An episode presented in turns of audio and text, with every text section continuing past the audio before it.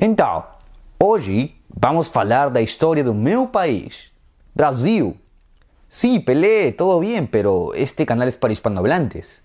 Ah, entonces va a tomar no Brasil, el país del fútbol, el capoeira y la caipiriña, es el país más extenso de América Latina, así como el segundo con mayor población de todo el continente americano. Un país que tiene largas fronteras con casi todos los países sudamericanos pero que presenta una particularidad que lo diferencia del resto, el idioma portugués. Entonces, ¿cómo es que esta inmensa nación, con una consecuente diversidad cultural, logró mantenerse cohesionada a diferencia de las colonias españolas? Si quieres saberlo, quédate hasta el final del video. Se estima que el actual territorio de Brasil fue poblado desde hace unos 8.000 años provenientes desde el estrecho de Bering. Sin embargo, a diferencia de otras zonas como los actuales México y Perú, aquí no hubo rastro de la formación de algún gran estado organizado, sino que se juntaban en pequeñas tribus, principalmente a lo largo de la selva amazónica, ampliamente dispersos por este gran territorio. Estas tribus pertenecían principalmente a dos grupos lingüísticos, los tupí-guaraní, alrededor de la costa y la Amazonía, y los ye, localizados en la meseta brasileña, es decir, el área central y suroriental del país. Al ser en general la geografía brasileña bastante fértil y con abundantes recursos, había escasa competencia. Por ende, se estima escasos conflictos y un lento desarrollo tecnológico, pues a la llegada de los europeos no habían dominado ni los metales, por lo que sin mucho registro histórico, poco se sabe de estas poblaciones. Hacia 1500 llegarían los primeros exploradores europeos, según portugueses, fue Pedro Álvarez Cabral. Según españoles, Vicente Yáñez Pinzón. Que comience el debate. En fin, el punto es que los portugueses serían los primeros en establecerse en Sudamérica, fundando la Tierra de Santa Cruz y estableciéndose principalmente en la costa. La metodología de los portugueses, tanto en Sudamérica como en sus colonias en África y Asia, era antes de adentrarse en los territorios, fundar diversas factorías que eran establecimientos de trabajo y procesamiento de los recursos extraídos de las colonias para luego enviarlos a la metrópoli. Los principales recursos extraídos durante los primeros años eran madera para la construcción de nuevos navíos y el palo Brasil, un árbol cuya madera daba una tintura roja para teñir las vestimentas. Sí, de aquí el nombre de la futura gran nación. También cabe resaltar que al venir en su gran mayoría hombres portugueses, rápidamente se comenzó un proceso de mestizaje con las mujeres de pueblos originarios, dando origen a los caboclos. Estos caboclos se convertirían en mamelucos, guerreros a órdenes de los portugueses que al hablar las lenguas nativas incursionaban en las tribus para capturar esclavos que trabajen en las factorías. A partir de 1534, para una mejor administración y en vista que la inmigración de portugueses peninsulares iba creciendo, el territorio sería dividido en capitanías. En una primera instancia serían 15 capitanías hereditarias con capital en Salvador que poco a poco iban moldeando la organización territorial de Brasil. Una de estas capitanías, Río de Janeiro, sería invadida por franceses unigotes que huían de Europa. A partir de estas ciudades costeras, los portugueses se irían adentrando más al territorio continental y nuevos recursos se comenzarían a explotar, especialmente la caña de azúcar. ¿Recuerdas que te dije que se había utilizado mano de obra indígena para el trabajo forzoso? Pues se comenzaba a quedar corto debido al mestizaje, la sobreexplotación y las enfermedades que iban diezmando a la población, con lo que se comenzaría la importación de esclavos desde África para sustentar este trabajo. Y aquí cabe resaltar la importancia de esta última migración, en vista que, al tener los portugueses también dominios en África, el tráfico de esclavos en Brasil fue el más grande de América y por lo tanto la población negra se convertiría en un fuerte eslabón de la identidad cultural de Brasil. La triangulación del comercio de esclavos y recursos entre África, Brasil y Portugal fue bastante característica durante toda la etapa colonial.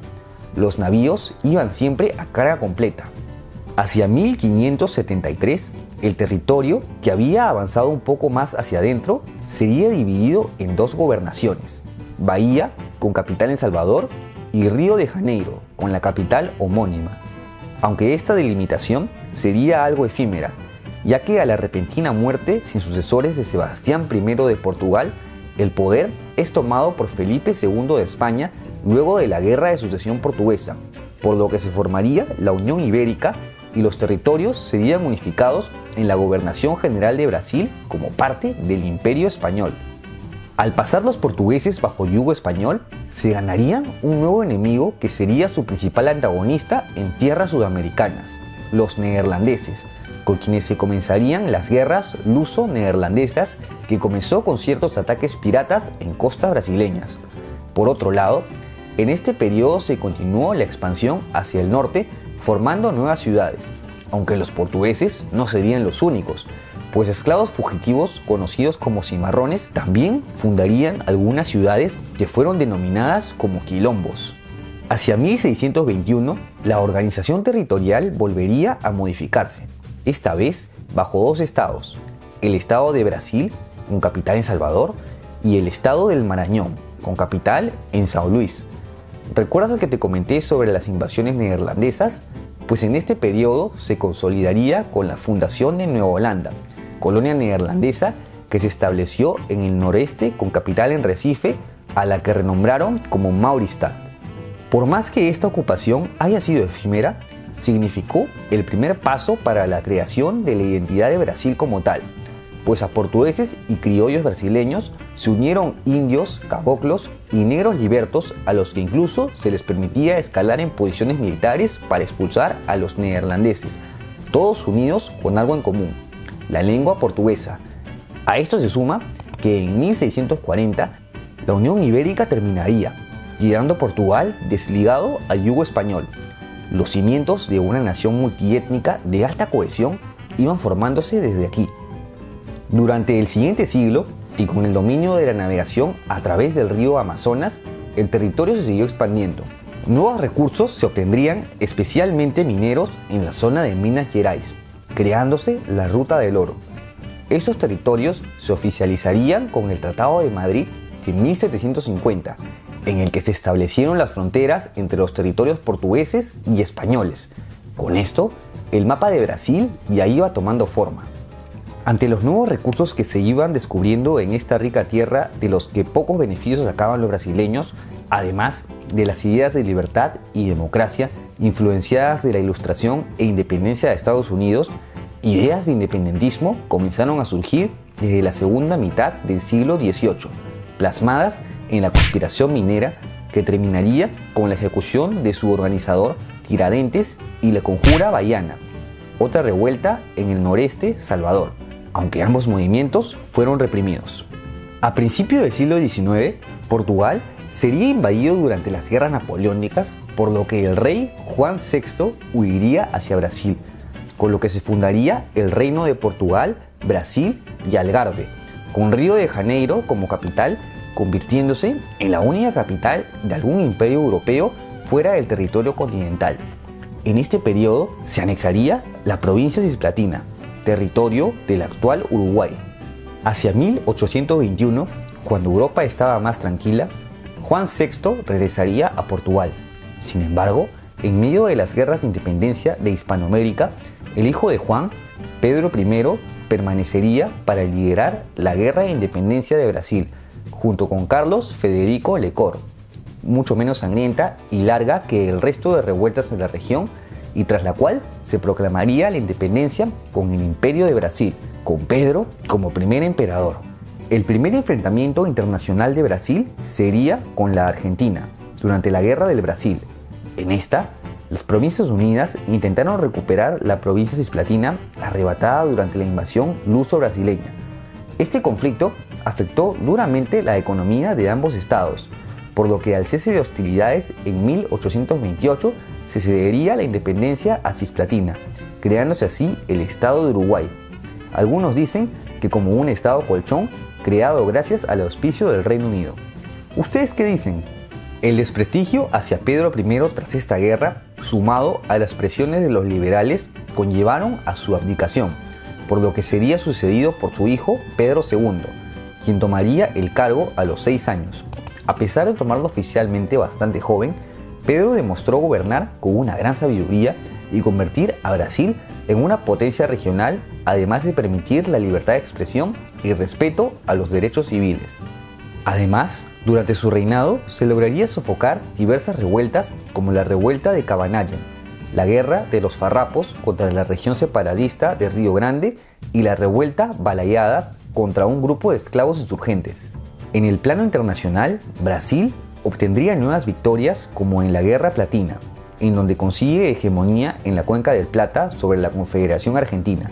También en la Guerra del Uruguay, en la que logran consolidar el poder de Venancio Flores del Partido Colorado en Uruguay, aliado clave con el que se firmaría la alianza a la que luego se uniría Argentina.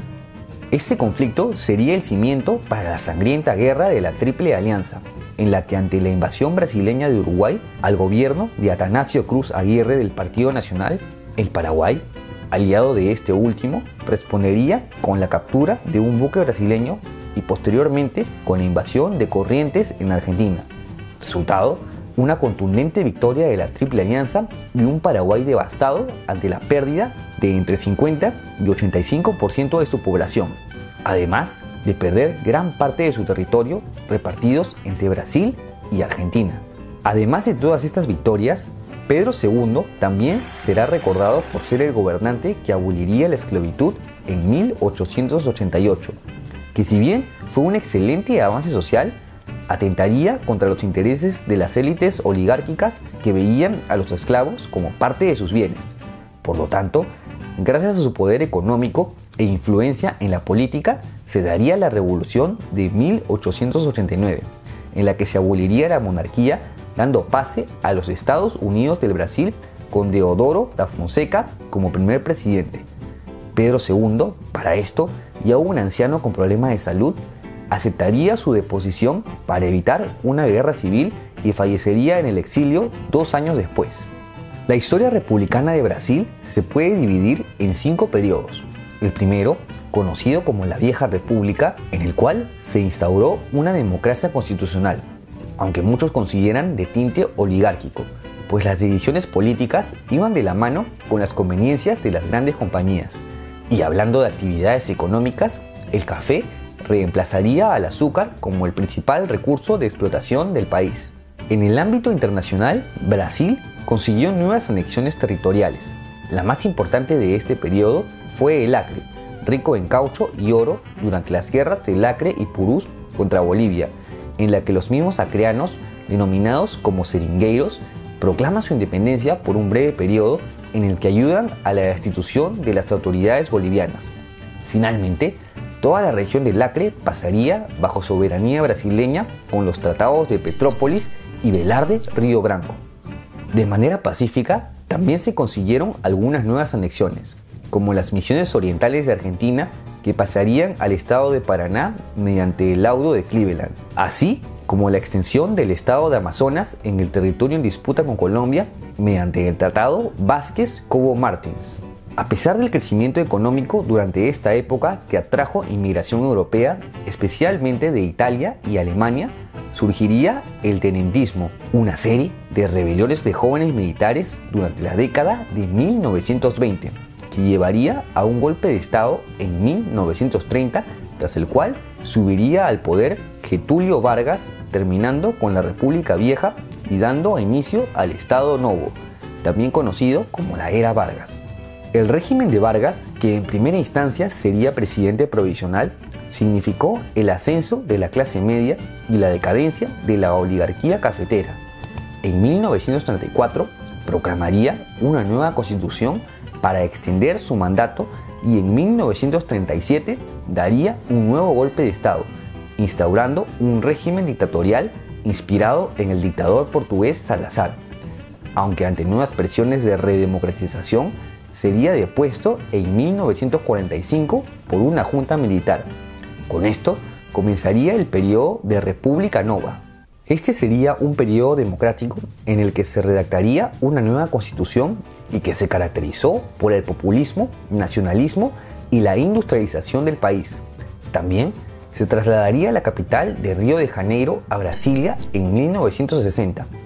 El único presidente de este periodo, Joao Goulart, llevó una política exterior pro izquierda, por lo que sería derrocado por un golpe militar por las Fuerzas Armadas con el apoyo de Estados Unidos, quien en el contexto de la Guerra Fría quería evitar un nuevo aliado de la Unión Soviética en la región. Con esto comenzaría el periodo de dictadura militar, en el cual cinco presidentes civiles, pero con cargo de generales en reserva y pertenecientes al partido Alianza Renovadora Nacional, gobernarían el país.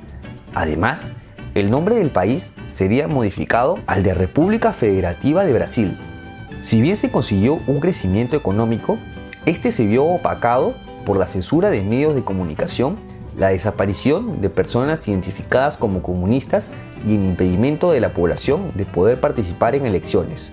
Con esto, el siguiente presidente electo por este sistema, José Sarney, ya tendría el sustento popular para establecer una nueva constitución en donde se reestablecería la democracia. Con esto, se pasaría al periodo contemporáneo de la nueva república, en la que gobernarían presidentes como Fernando Color de Melo, recordado por escándalos de corrupción y dejar una economía inestable. Color sería reemplazado por su vicepresidente, cuyo ministro de Hacienda, Fernando Enrique Cardoso, desarrollaría el plan real que estabilizaría la economía del país y reemplazaría el crucero por el real brasileño. Por este éxito, Cardoso sería elegido por dos periodos. En el 2003 llegaría al poder el Partido de los Trabajadores, de corte socialista del siglo XXI, con el ascenso de Luis Ignacio Lula da Silva, recordado por la bolsa familiar con el que se logró reducir la pobreza. Su política sería seguida por su sucesora Dilma Rousseff, quien también, elegida por dos periodos, no culminaría el segundo al pasar por un proceso de impeachment en el que fue destituida al ser acusada por casos de corrupción en donde estarían involucradas grandes empresas como Odebrecht y Petrobras, escándalos de los que su predecesor, Lula da Silva, no sería ajeno. A pesar que muchos analistas perfilaban a Brasil como una futura superpotencia, lo cierto es que en el 2014 Brasil entraría en una terrible crisis económica pasando por la peor recesión de su historia. Ante tantos desaciertos de la izquierda, en el 2018 los brasileños elegirían a Jair Bolsonaro como presidente, prometiendo una política de extrema derecha, nacionalismo y conservadurismo. Y con esto hemos llegado a la actualidad. ¿Tú qué opinas? ¿Podrá Bolsonaro cumplir con las expectativas de los brasileños? No te olvides de dejar tu comentario y si te ha gustado este video, apóyame con un like y suscríbete a mi canal. Hasta la próxima.